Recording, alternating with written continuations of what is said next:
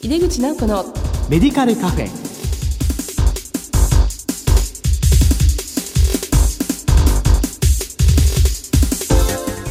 こんばんは。帝京平成大学薬学部の井出口直子です。井出口直子のメディカルカフェ。この番組は医療を取り巻く人々が集い語らい情報発信をする場です。さて今月の特集テーマは薬剤師の在宅訪問です前回に引き続きゲストにご登場いただきます。どうぞお楽しみに。入れ口直子のメディカルカフェ。この番組は武田手羽の提供でお送りします。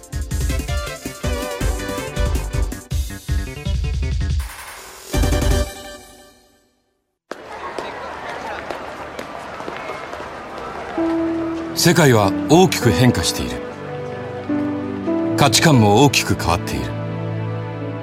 これからの時代健康とはどんなことを言うのだろう。医薬品には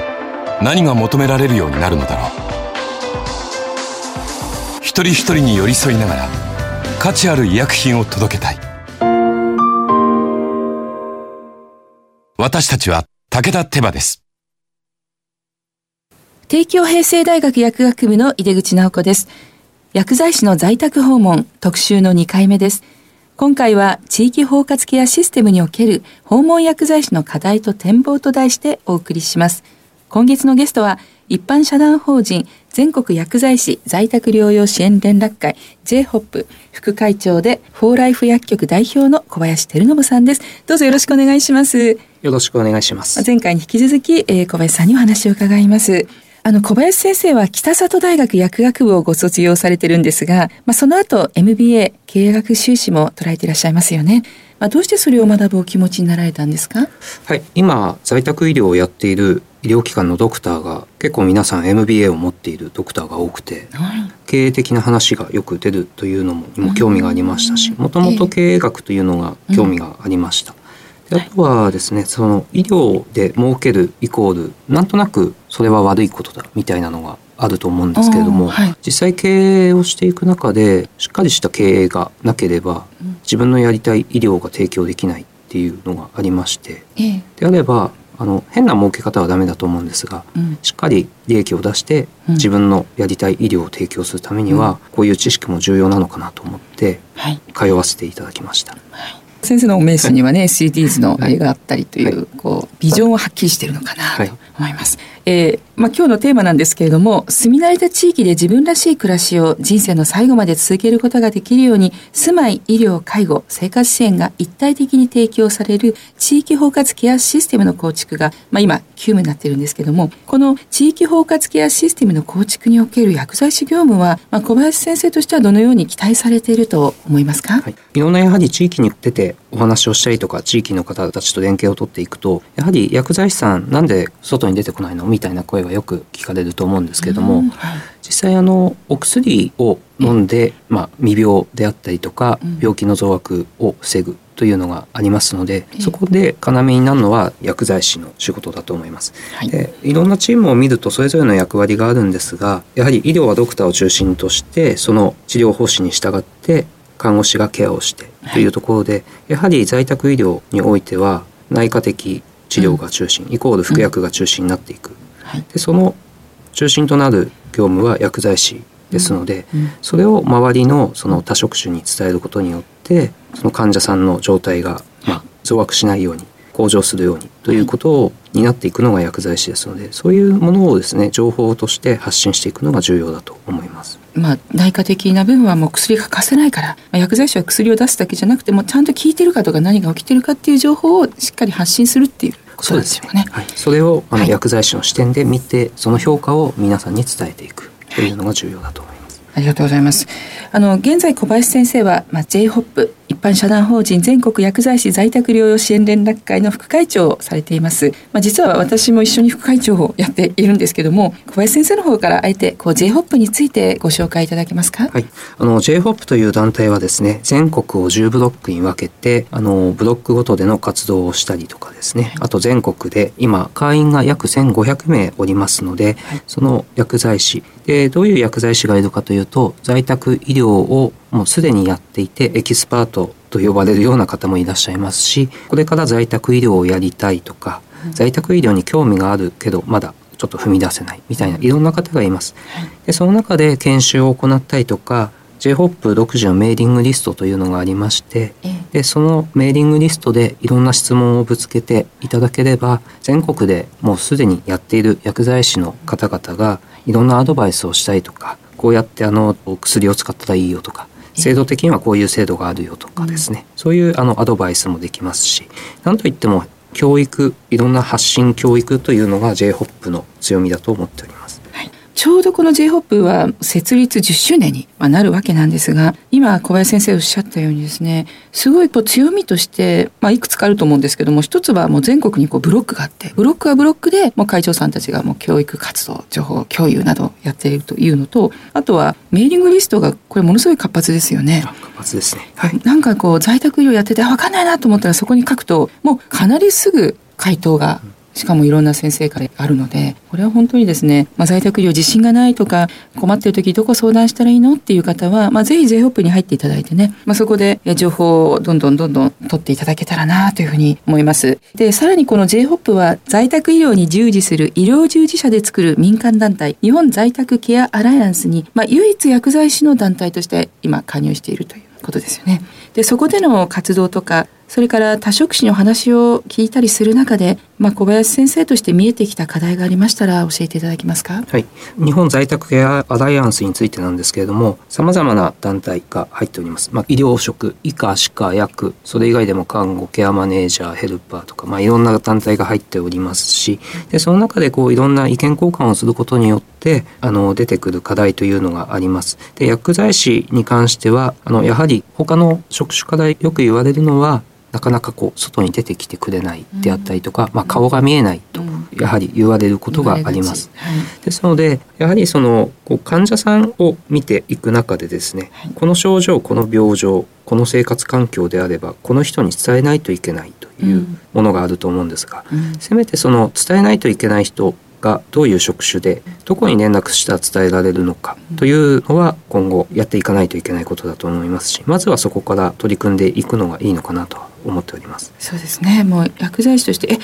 えてくれたらよかったのにっていうのが後から分かる場面って結構多くて。でまあ、それを伝わってこないということは、まあ、最初におっしゃった顔が見えないとか、まあ、何ができるのかわからないということを、まあ、追われているというのはやっぱり私たちの方に責任があるって思わなくてはいけないということですよね。はい、あの例えばあの外来で来た方がですねちょっと軽度の認知症で、まあ、来た方。で軽度の認知症でお薬もらっていった後にじゃあ薬飲めてるのかどうかとかっていうのはわからないと。うんはい、でそれを訪問してみるというのもあの制度的にはあるんですが、えー、まあ、もらいに来て飲んでるかどうかがわからないんであれば、うん、例えばケアマネさんが入っていそうであればケアマネさんの名前と連絡先を聞いて、まあ、電話してみて、はい、ちょっと気になったんでぐらいでもいいと思うんです、うん、それで多分きっかけができると思いますので、うん。そういうものが必要なのかなと思っております。そうですよね。その薬局にいらした外来の患者さんで気になったなと思った時に、まあ、そこで踏み出すかどうかっていうのはこれ大きな違いですよね。そうです、ね、また次回確認っていうふうに学歴に書いて終わってしまうのか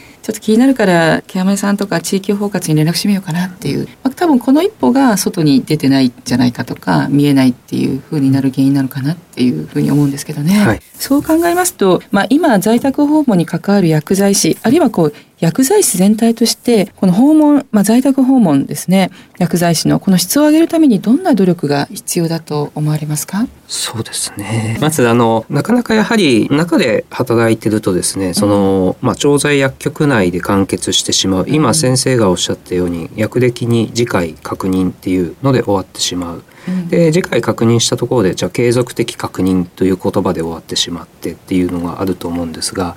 まあ一歩踏み出す努力っていうのは必要だと思います。でそれがですねじゃあどこにこう連絡すればいいか、まあ、まずわからないから連絡が取れないという現状もあると思いますのでそれに関しては情報収集をするであったりとか患者さんと話をして話を聞いてみるとか、はい、あとはそれこそまあ門前の先生であれば先生にこの間来た時よりなんか認知機能がとか、まあ、お金が今回出せないとかお薬飲めてるか分かんないけどとかっていうそういうなんか情報発信というところも含めてのちょっと恥ずかしがってやらないとかちょっとこう見過ごしてしまうようなことを見過ごさないような気持ちを変える努力が必要なのかなと思っております。ことですね。この見過ごさないとかそのままにしないっていうモチベーションってやっぱり私の患者さんとかそういう意識はもっと高めた方がいいのかなっていう、はい、いわゆるかかりつけ薬剤師っていう意識というですね自分の患者さんだと思えばやっぱりあんまりほっとかないと思うんですよね。はい、でこれがまあ日々忙しい中でまあちょっとそこまでやると時間がないっていうふうになった時点で単なる患者さんになってしまうと。うんそうですね。あのドクターは何人見てようが自分の患者がって絶対言うと思うんですね。で、ねはい、私が以前ですね、うん、あのあこの人は私の患者なんでっていうのを言ったらですね、他の職種の方から薬剤師さんも自分の患者さんって言葉を使うんですか？って言われてですね。ちゃいましたね。でもそれすごい。でそれがなんで言ってるのか分かんなくて、うん、だって私が訪問してるんで私の患者ですよねっていう話をしたら、うん、あそうやって見てくれてるんですねって言われたことがあって、そのでまあ忙しいのはみんな忙しいでまあ例えば外来を受けている調剤薬局であれば同じ人数ドクターは見てるんで、うん、それが100%処方箋来て同じ人数見てるんですけど多分ドクターは自分の患者っていう意識があるので、はい、その意識をどうやって変えるかっていうきっかけが重要なのかなと思います。うん、そうですよね。まあなんか国はよくそのかかりつけ薬剤制度そういう意味ではね、まあ、作ったっていうのはすごい意味があるのかなって思いますね。はい今現在多職種とのこう情報共有っていうのはすごい大事なんですけど何かツールを使っていらしたりはするんですか、はい、あの特にですねあの決まったツールっていうのはまあそれほどあるっていうわけではないんですが、うん、医療機関によってはまあ今まで長のファックスだったりとか電話だったりもありますが、うん、共有ツールというとよく使ってるのはあの MCS というメディカルケアステーションというものを使って、はい、そこで情報共有をしております。やっぱりこうオンタイムでいろいろ流すにはそういうものがあるといいですよね。そうですね。で、あのオンタイムで流すんですが、オンタイムでこう返答が来るわけではないので、ね、本当に急ぐ時は電話なんですが、えー、あの上げておいてみんなその隙間時間にこう見て、うん、お互い共有ツールを使いながら自分の空いている時間でのやり取りみたいな、結構ゆるく考えております。うんはい、いろんなものを同時に使いながらっていう緊急性ある時はこっちというふうにやってるんですね。はい、あのまあ今後の展望として薬剤師の在宅訪問業務はこの時代の変化の中でどのようなことになっていくと予想されていますか？難しいですね。あの、うん、多分在宅訪問自体はもう本当に二極化してくるのかなと思います。はい、というのは10年以上も前からやはり在宅をやらなければみたいなことはずっと叫ばれていたので、それを考えると今後やっていくところもあるでしょうしやらないところもあると思います。でそれというのはもう別にやらないからダメとかではなくてそれぞれの特性を出した薬局薬剤師の分類になっていくのかなと思いますし、はい、在宅訪問業務の中でも例えば小児在宅医療とか、あと終末期末期慢性期、はい、あとは施設在宅業務の管理とかっていう形の細分化にもなっていくと思いますしそれぞれの薬剤師がどこに自分が興味があってどんな形でこう関わりたいかという形になっていくのかと思います。でさらになんかもっと未来を言うと、はい、それこそ ICT とか IT とかを使った、まあ、遠隔今のところは遠隔服薬指導という概念ですがそれがもっと遠隔医療みたいな形でのあのブラッシュアップがされていって、まあ、薬剤師が行かなくてもいい行く必要がない時はそういう遠隔で終わってしまう本当に必要性がある時は一日何回でも行くみたいな形にどんどん変わっていくのかなと思っております。そうですね。今でもまあオンライン服薬指導っていうのは可能にはなってはいるんですけどね、まあ、そういうものをうまく組み合わせたりしながらやっていくっていうのが多分近々の流れでまあ、その先はね、はい、おっしゃったようにいろいろ変化があるっていうところでしょうかね、まあ、薬剤師全体としては本当にもっとこう極端になっていきそうな感じがするんですけどね、まあ、在宅訪問の業務というのは本当に患者さん一人一人に向き合うところなので、まあ、これはまあある意味人があってこそっていうところもあるのかなと思いますね。はい小林先生が今後ご自身がチャレンジしたいと考えていることがありましたら教えていただけますか？チャレンジですか？今もう現状の仕事に追われまくってもいいです お忙しい あのね遅くまで、まあ、チャレンジというところではなく、えー、ただあの今やはりその作った薬局まだ1年経ってないんですが、うん、地域にこう根ざした薬局にしていきたいなと思ってて、はい、で約1年経つんですがそれでも今地域の方々がですね、えー、検査データだけ持ってきて寄ってくれたりする方がとても多くなってきて、で先生に聞くより薬局で聞いた方がしっかり教えてくれるからみたいな方も結構出てきてるんですね。ですのでそういう方が地域の困っている患者さんがこう医療相談できたりとかしながらそういう方がご高齢になって在宅になった時に指名をしていただけるようにとか、あとはもう本当に生まれたところからもう亡くなるまで全部関わっていけるような薬局を作っていきたいなとは思っております。それがチャレンジといえばチャレンジですね。もう地域になくてはならない存在ということですね。すねありがとうございます。それじゃあの小林先生薬剤師をはじめこの番組をお聞きの方へメッセージをお願いします。ありがとうございます。薬剤師の業務としてですねあのやはり死生観であったりとか在宅医療人が亡くなっていく場面をやはり見るというのがとても重要だと思いますでそのきっかけで健康な方とかがどのようにこう健康を維持したいとかできるのかそういうサポートも必要になっていきますので、まあ、薬剤師の皆さんはですねその今まで習ってきたこともあると思うんですがさらにこう人と人との関わりであったりとか最後まで自分の患者さんとして付き合うという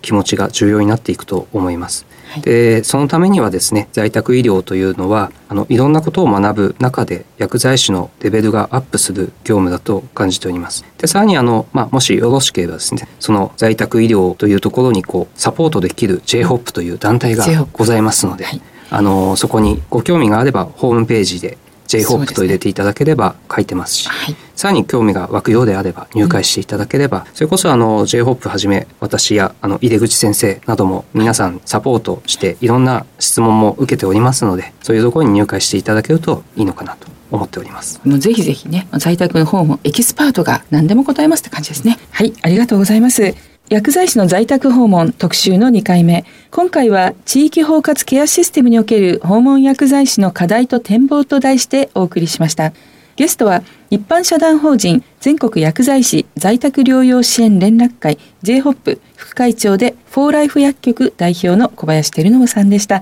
小林さん、2回にわたりお忙しいところありがとうございました。ありがとうございました。世界は大きく変化している。価値観も大きく変わっている。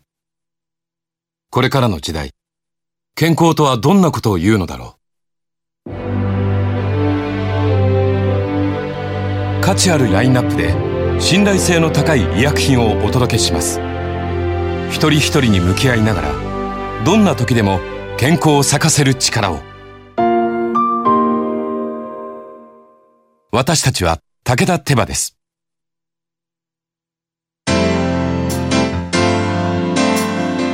井出口直子のメディカルカフェ。今月は薬剤師として訪問在宅医療の豊富な経験をお持ちの小林照信さんにお越しいただきました。小林さんは J−HOP の副会長であり若手のリーダーとしてご活躍中です。今日のお話で J−HOP に興味を持たれたらぜひサイトを覗いてみてください。また私の本「スーパーフード入門薬剤師だからできる食の健康アドバイス」のプレゼントまだ、えー、締め切り前ですので、えー、ぜひこれは番組サイトからご覧になっていただき応募お待ちしております。毎月第2第4木曜日夜11時30分から放送中の井出口直子のメディカルカフェ。次回は6月9日の放送です。皆様体調管理を十分にして元気にお過ごしください。それではまた帝京平成大学の井出口直子でした井出口直子のメディカルカフェこの番組は武田手羽の提供でお送りしました。